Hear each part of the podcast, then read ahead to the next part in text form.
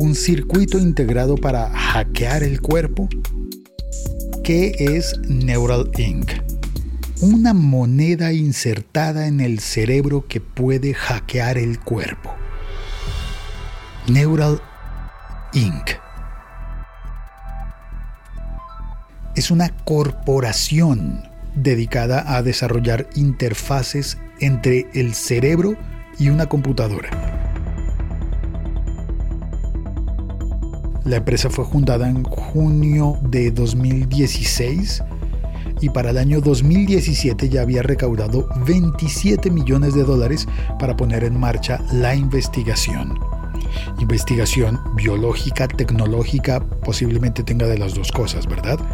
Se dice que ha recaudado ya unos 160 millones de dólares para la investigación y que 100 de esos millones salieron directamente del bolsillo de Elon Musk.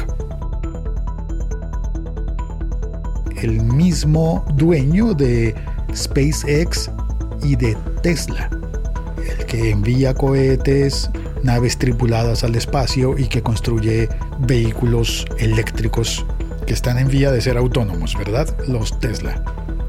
Pues Elon Musk sería el empresario detrás de la compañía Neuralink. Pero atención, en este episodio vamos a aprender a diferenciar a Elon Musk como empresario de Elon Musk como genio creativo, al menos con Neuralink siglo XXI es hoy.com. Neural Inc., un proyecto que vamos a tratar ahora con un poco de profundidad, pero antes de eso quiero decir que me recuerda un poco, un poco a la película Pantera Negra con Chadwick Boseman. Pero seguramente no es la única película o libro o cómic que haga alusión a algo como ese Neuralink. También podríamos pensar en Iron Man o incluso alguien me mencionó una película que se llama Paycheck. Así que vamos a comenzar el episodio sobre Neural Inc. Hola, yo me llamo Félix, puedes encontrarme como arroba locutorco en todas las redes sociales. Quiero decirte que si oyes esto en YouTube, puedes dejar tu comentario. Igual si lo oyes en la aplicación de Himalaya o en Evox porque este podcast está disponible en todas esas aplicaciones. Pero si lo oyes en Spotify o en Google Podcast o en un altavoz inteligente, lo que te recomiendo es que me pongas un mensaje en redes sociales, puede ser en Instagram o en Twitter. Allí me encuentras como arroba locutorco. O puedes entrar al grupo en Telegram en donde algunas personas me dejaron ya comentarios sobre Neural Inc. Comencemos.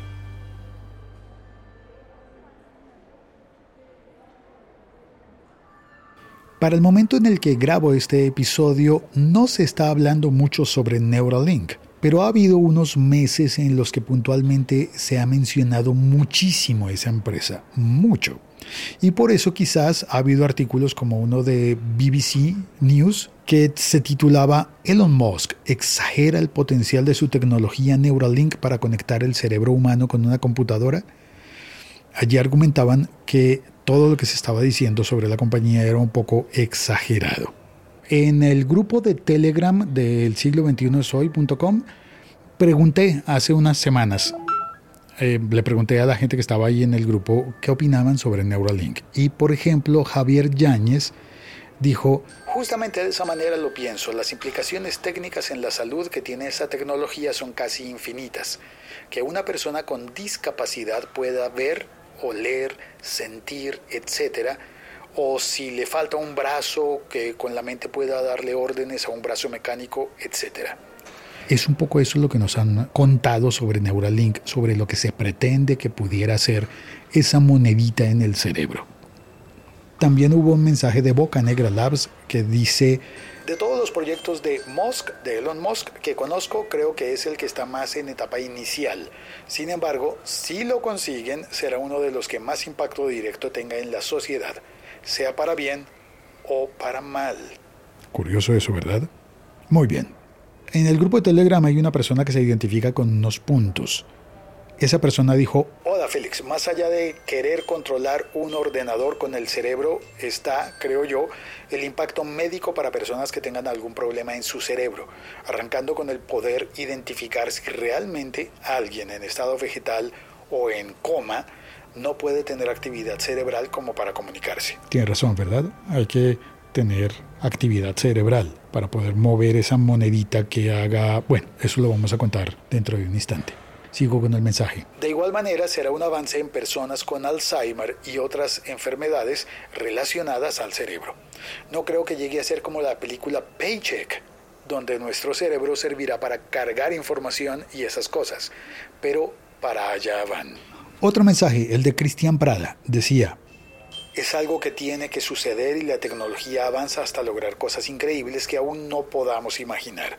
Hay que seguir de cerca el desarrollo de ese dispositivo para que no llegue a dañar la privacidad de los seres humanos o se puedan causar daños en el cerebro. Y aquí vamos a comenzar a hablar de qué carajos es Neuralink como un dispositivo electrónico que pretenderían insertarnos en el cerebro. Bueno, no a todos, pero a algunas personas, algunos humanos. Bien, recordemos que hace un instante dije que Neuralink es una corporación. Una corporación dedicada a investigar sobre esas interfaces cerebro-computadora y que han estado en fase de experimentos con animales. Pues bueno, en Neuralink el producto que estaría en venta sería un implante. Un implante tecnológico del tamaño de una moneda con filamentos metálicos que funcionarían esos filamentos como sensores de los impulsos eléctricos del cerebro. Yo para este momento no puedo dejar de imaginarme una araña pellizcando tu cerebro. Bueno, pellizcando no, conectada a tu cerebro. Le dicen moneda porque se pretende que sea de un tamaño similar al de una moneda. Y las pruebas visibles muestran que es posible que haya dispositivos que puedan escuchar esos impulsos eléctricos del cerebro. En las presentaciones de prensa que ha hecho la compañía Neuralink o que hizo en el año 2020, se ha visto a tres cerdos, tres puercos, tres cochinos, tres marranos, tres chanchos. So as you can see, Uh, healthy and happy pig. De verdad, tres animales que han estado conectados y se pudieron escuchar los sonidos que representan las señales cerebrales captadas de esos cerdos.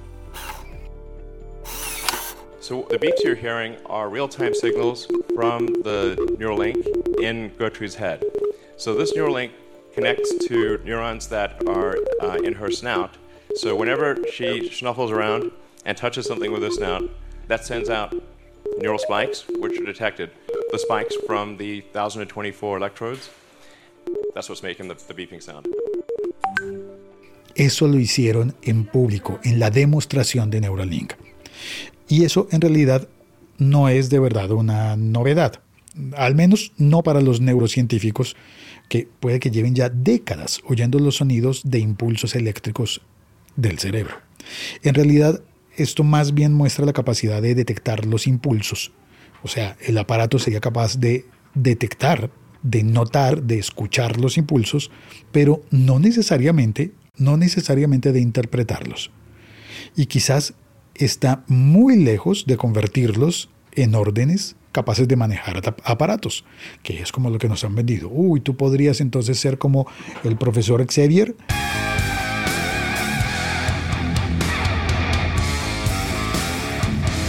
Que te pongan un implante y podrías mover cosas con telequinesis o controlar robots.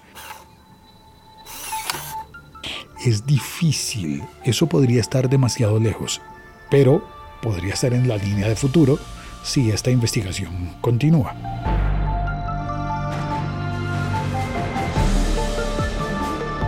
Veamos, si se pueden escuchar esos impulsos eléctricos, faltaría entonces interpretarlos y luego convertirlos, como cuando hay un convertidor de análogo a digital para video o para audio o para cualquier tipo de señal.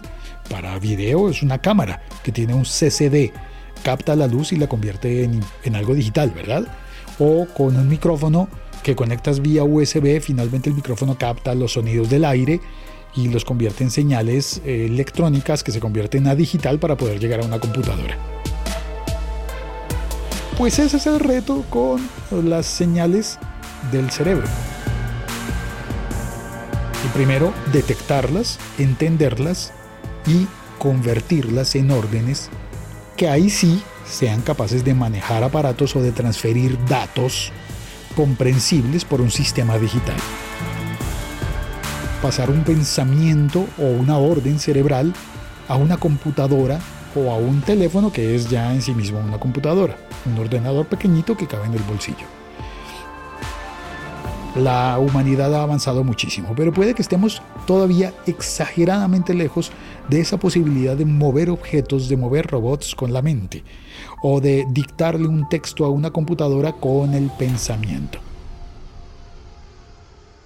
Podemos dictarle ya un texto a una computadora con la voz, pero con el pensamiento creo que estamos lejos de un punto clave en esta investigación que será lograr crear un hardware que se conecte al cerebro, que es lo que pretende Neuralink, y que logre interpretarlo. Eso es lo jodido, si me lo permiten a mí. Interpretarlo para conectarse luego con un software. ¿Eso va a ser posible? Eso es lo que está buscando la empresa. El siglo XXI es hoy.com. Pero bien, es hora de que hablemos del negocio. Y no se trata de que sepamos cuánto va a costar una monedita de Neuralink o cuándo se van a poder implantar en humanos o cosas así, como que serían las preguntas obvias. Ah, pero ¿y cuánto dinero va a costar eso para lograr que una persona que, yo qué sé, que perdió el sentido del olfato lo pueda recuperar a través de una máquina? No, no, no. Vamos a hablar del negocio desde otro, desde otro punto de vista, desde el comienzo. El nombre Neuralink como el de la corporación, el de la empresa, fue comprado a un profesor universitario y a su socio original, que desde el año 2015 estaban intentando crear su propio avance tecnológico para tratar esto. Pero no lograron recaudar los fondos suficientes. Los creadores originales se llamaron, a ver si se pronuncian sus nombres, Pedran Mosheni y Rudolf Nudo. Ellos recibieron una llamada, tenían su empresa, Neuralink, estaban haciendo las investigaciones, no lograron recaudar los fondos suficientes para llevarlo a un siguiente nivel y ellos dicen que recibieron una llamada en la que les hicieron una oferta para comprarles Neuralink. Ellos no sabían que la oferta venía de Elon Musk, porque claro, no los llamó él personalmente. Recibieron la oferta y vendieron su empresa. No sabían en el momento que era Elon Musk, el mismo señor que estuvo en la creación de PayPal y que ahora reconocemos por SpaceX y por Tesla. Pues bueno, los investigadores Nudo y Mosheni empezaron su investigación o habían empezado la investigación desde el año 2011. Tenían la idea de conectar una parte del cerebro con otra parte del mismo cerebro. Fíjate, era muy puntual, conectar el cerebro con el cerebro y en 2013 llegaron a crear un prototipo que era capaz de funcionar en cerebros de ratas. Hasta allí su compañía era una de las muchas que estaban intentando conseguir conexiones cerebrales, conexiones neuronales similares. Al menos dos empresas más se han liquidado después de gastar más de 100 millones de dólares buscando implantes cerebrales que puedan funcionar. Neuralink, que empezó como idea en el 2011, que se convirtió en empresa en el 2015, no ha sido la única, es probable que haya habido muchos más intentos, pero Neuralink, vendida a Elon Musk, continúa. Cambió de dueño, por supuesto, seguramente cambió el modelo de negocio y continúa. La función de Elon Musk es más la de recaudar el dinero necesario para que la empresa sea rentable y pueda avanzar.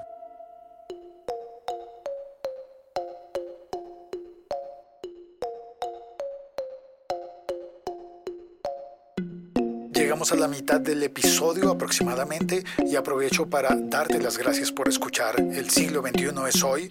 Recordarte que hay una página que es el siglo 21 es hoy.com donde puedes encontrar los enlaces para suscribirte en cualquier aplicación, por ejemplo en Spotify. También quiero mandarle un saludo muy especial a Patti Barrios que me escribió vía Instagram desde Puebla quiero contarte que para que este podcast pueda ser gratis, tiene publicidad insertada. Cuando te salgan comerciales, puedes simplemente adelantarlos, avanzar el audio un minuto para saltarte esa publicidad, o puedes entrar a patreon.com barra locutorco y suscribirte por un dólar al mes para escuchar este podcast sin comerciales. Son tres opciones. Esperar un minuto, adelantar un minuto o suscribirte para recibir la versión sin comerciales.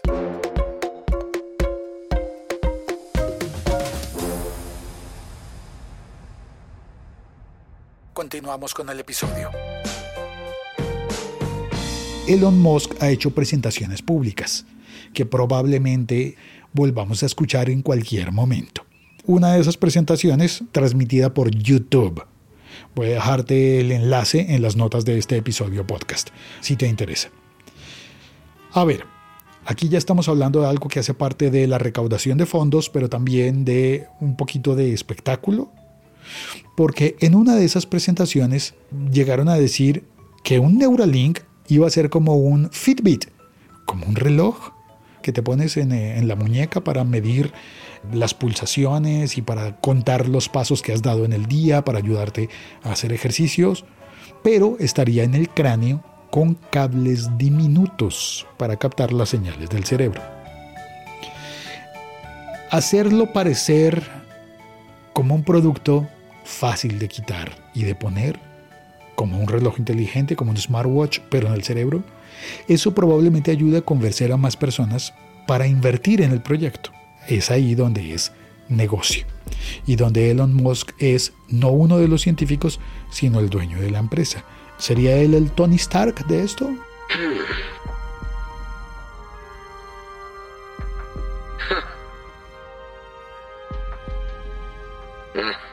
Volviendo a Elon Musk y Neuralink, no se ha publicado fechas o plazos para que la empresa pueda llegar a un sistema fiable. No han hecho una promesa concreta para que consigan tener los permisos necesarios para llegar a las pruebas en seres humanos. ¿Cuándo van a llegar a pruebas en seres humanos? Eso puede estar muy lejos. Van en cerdos, van entre cerdos, ok. Se habla de que Neuralink podría tratar la depresión o tratar el insomnio. ¿Estamos hablando de algo así como psiquiatría tecnológica? Pero todavía no hay pruebas de que un chip pueda llegar a ser una cosa similar. No hay ninguna prueba de que eso exista siquiera como posibilidad. De hecho, las pruebas que se han hecho hasta el momento están enfocadas a diseñar un implante que pueda resistir el entorno corrosivo dentro de un cerebro vivo. O sea, que esa monedita aguante que siga existiendo y que siga funcionando adentro de un cerebro. Adentro no, conectada al cerebro, adentro de un cráneo. Y solo ese problema de la durabilidad de la monedita, del dispositivo, puede llevar años en resolverse. La promesa es de que el implante pueda conectar un cerebro vía Bluetooth con sistemas externos. Ah, inalámbrico. Bueno, alámbrico para conectarse al cerebro y a partir de ahí ya con sistemas electrónicos pues inalámbrico. Y que además pueda tener, se necesita que el aparato pueda tener una batería que se recargue inalámbricamente porque ni modo que nos pongan un conector USB-C o qué tipo de conector nos iban a poner, ¿no? Tendría que recargarse inalámbricamente. Ahora, hay teléfonos que se, que se recargan inalámbricamente, entonces como que nuestro cargador sería la almohada. Tendría que vendernos una almohada cargador. Pero las pruebas fueron hechas y publicadas con el caso de esos tres cerdos de los que hemos hablado, que son los que se pueden ver en YouTube. en la presentación que hizo Elon Musk. Y en esa presentación estuvo parte del equipo de la compañía Neuralink. Estaban buscando apoyo para la compañía. Necesitaban inversión. ¿Qué tanto pueden continuar con el dinero disponible? ¿Qué tanto está Elon Musk en condiciones de seguir financiando él solito? ¿O a qué empresas o personas puede convencer de invertir dinero en esta empresa tan loca, tan futurista, tan increíble? Si lo logran es una maravilla de la ciencia. El dispositivo está pensado, el aparatico debe estar pensado para que la batería pueda durar todo un día y que se recargue durante la noche, pero que además tenga un rango de conectividad inalámbrica de entre unos 5 a 10 metros para que te conectes con un aparato, porque si no, pues eso ahí en el cerebro solo pues no, no, no funciona. Y que logre ser invisible desde el exterior. Tendría que ser invisible para que no sepas qué persona sí tiene un Neuralink y qué persona no tiene un Neuralink. Podrá llegar a la fase de no solo de desarrollo sino de producción, el Neuralink podrá llegar a permitir cosas que nos han dicho como que reducir dolores, hacerlos eh, tolerables o escuchar música directamente en el cerebro. Es una cosa que nos han dicho, ¿no? Como que se podría, podrías conectarte Bluetooth y oír música sin audífonos. no sé, es curioso. Dentro de los sueños también está poder mover robots y que permitirían en el, en el futuro llegar a tener implantes en el cuerpo, prótesis robóticas que sean operadas directamente desde el cerebro para caminar sin tener piernas reales, o brazos robóticos o cosas así. No sé, eso me hace pensar en cosas como las gafas de Bose que te pones y que puedes escuchar música, o los audífonos auriculares que conducen el sonido directamente al hueso, pero también esto nos puede hacer pensar en un lente de contacto. Perdón, una lente de contacto, creo que la palabra es femenina, la lente que te pones en el ojo para poder ver mejor, pero me hace pensar también en un aparato que igualmente parecía loco, absurdo y que sí existe y ha salvado miles de vidas. Y es... Te lo cuento en un minuto. El aparato que ya existe es la válvula de Hakim, que es un dispositivo para tratar los problemas de la hidrocefalia. La cabeza se llena de líquido, hasta no me creas mucho los detalles porque obviamente no soy médico, pero la hidrocefalia se trata con la válvula de Hakim. Se pasa una sonda o un catéter desde las cavidades de la cabeza donde han implantado la válvula y luego por debajo de la piel desde las cavidades de la cabeza se pasa una sonda que lleva el exceso de líquido hasta el abdomen de la persona. Válvula en el cerebro, cablecito baja de la cabeza, pasa por el cuello, llega hasta el abdomen y allí deja el exceso de líquido cefalorraquídeo, que ese es el problema de la hidrocefalia, ¿no? Exceso de líquido cefalorraquídeo. Ahora, esa válvula conecta el cráneo con el abdomen. La cánula pasa por debajo de la piel, pero es visible en los pacientes porque se, ve como un cordón por debajo de la piel. No hay más por dónde pasarlo, ¿no? Es como cuando están haciendo una instalación eléctrica en tu casa, terminas dejando un cable que se ve en la pared y tú tratas de ponerlo como que no se note demasiado, pero no rompes la pared que en este caso sería el cráneo, no rompes el cráneo más que en el punto donde necesitas dejar la válvula, y pones el cablecito por donde no se note mucho, pero el cablecito finalmente se va a notar. Ese cablecito, que en este caso en la válvula de Hakim lleva el líquido cefalorraquídeo, tiene una válvula de presión y un dispositivo antisifón para garantizar que drene los líquidos solamente en la cantidad adecuada. Es un aparato bien interesante, ¿verdad? La válvula de Hakim. Hay más válvulas con ese mismo propósito, pero probablemente la de Hakim es la más conocida. La válvula se coloca en el cerebro dentro de uno de los ventrículos o espacios cerebrales donde se acumula el líquido cefalorraquídeo. Luego la sonda se conecta a la válvula y de allí otra sonda por debajo de la piel. Esa válvula fue inventada por el neurocirujano y científico colombiano Salomón Hakim y ha salvado, dicen que, millones de vidas en el mundo. Ha continuado fabricándose y se ha tecnificado de la mano de, por ejemplo, los hijos del doctor Salomón Hakim. Si Hakim pudo hacer esa válvula, ¿podría Elon Musk, o más bien los científicos de su compañía Neuralink, desarrollar esa monedita que sepa leer los impulsos eléctricos del cerebro, que sepa interpretarlos y que pueda permitirnos conectar el cerebro a través de impulsos eléctricos a impulsos digitales de información con máquinas? He aquí lo que no sabemos y lo que apenas nos permitimos soñar.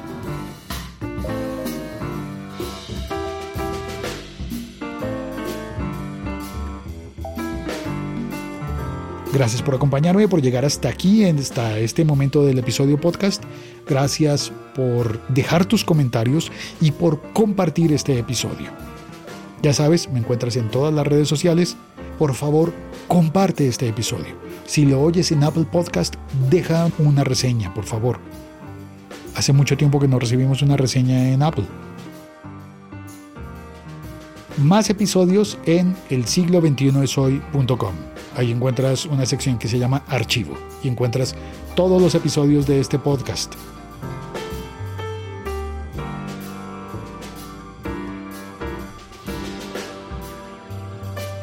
Gracias. Chao. Cuelgo.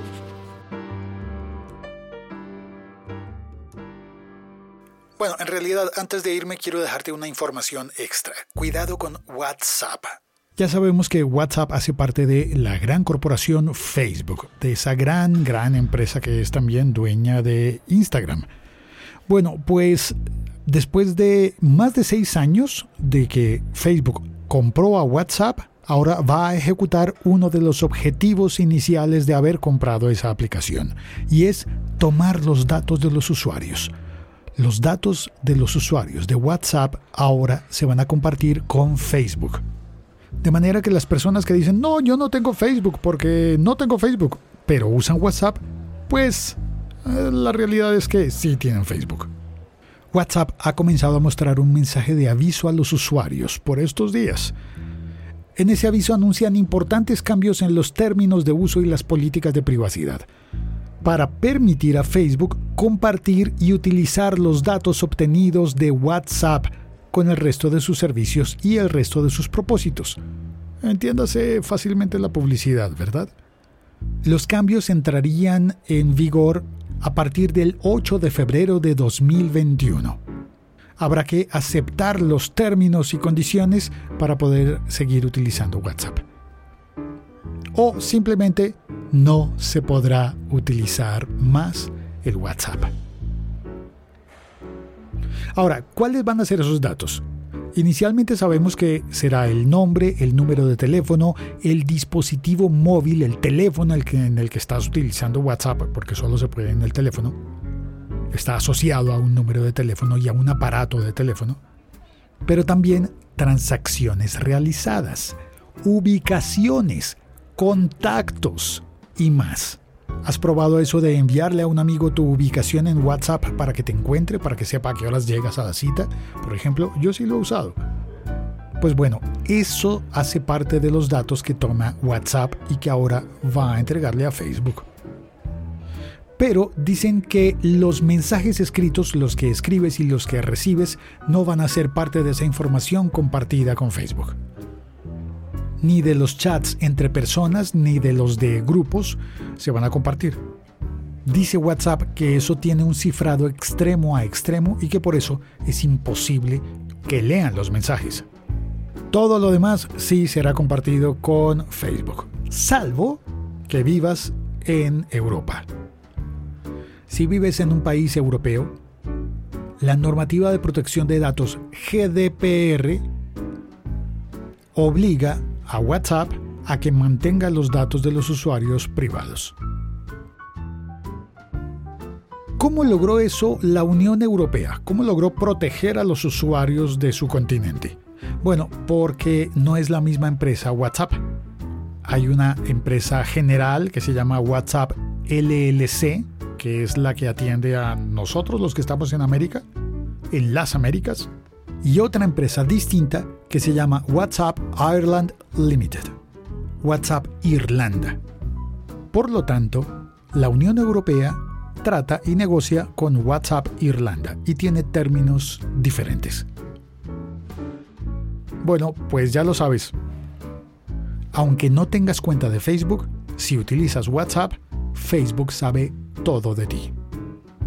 No de tus conversaciones, pero sí de dónde estás, a qué horas duermes, a qué horas te levantas, a qué horas lees tus mensajes y más cosas que luego nos enteraremos.